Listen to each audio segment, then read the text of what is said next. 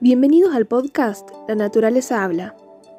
Este es un podcast donde encontrarás información sobre el medio ambiente y tips para poder cuidar nuestro planeta.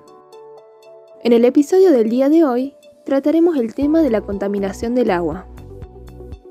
El agua es el recurso básico para garantizar la vida de todos los seres vivos en el planeta. Sin embargo, su escasez y la contaminación provocan que millones de personas tengan falta de acceso a este bien tan necesario. El humano es el principal causante de la contaminación del agua.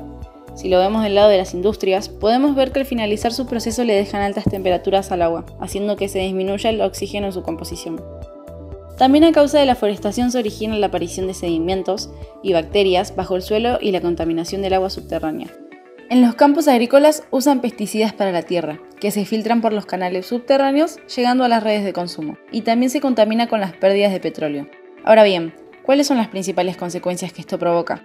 En primer lugar, la desaparición de la biodiversidad y los ecosistemas acuáticos. También el ser humano se ve muy perjudicado a causa del consumo de estas aguas contaminadas en su vida cotidiana y contrae enfermedades al beber o utilizar agua en comidas.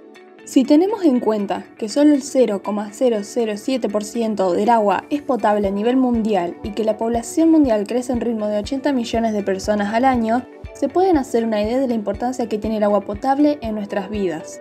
Podemos empezar a tener conciencia desde el acto más pequeño que hagamos, como por ejemplo, no dejar la canilla abierta si no se está en uso para no derrochar agua sin necesidad. No tirar residuos en ríos ni mares ni tampoco en las playas, porque la crecida del río hace que se contamine el agua. Hay que empezar a tener más conciencia para que las próximas generaciones puedan tener una vida sana y de buena calidad. Es momento de generar conciencia, el más mínimo cambio que implementamos en nuestras vidas puede generar un gran impacto en el ambiente. Es hora de proteger nuestro medio ambiente y cuidarlo mientras podamos.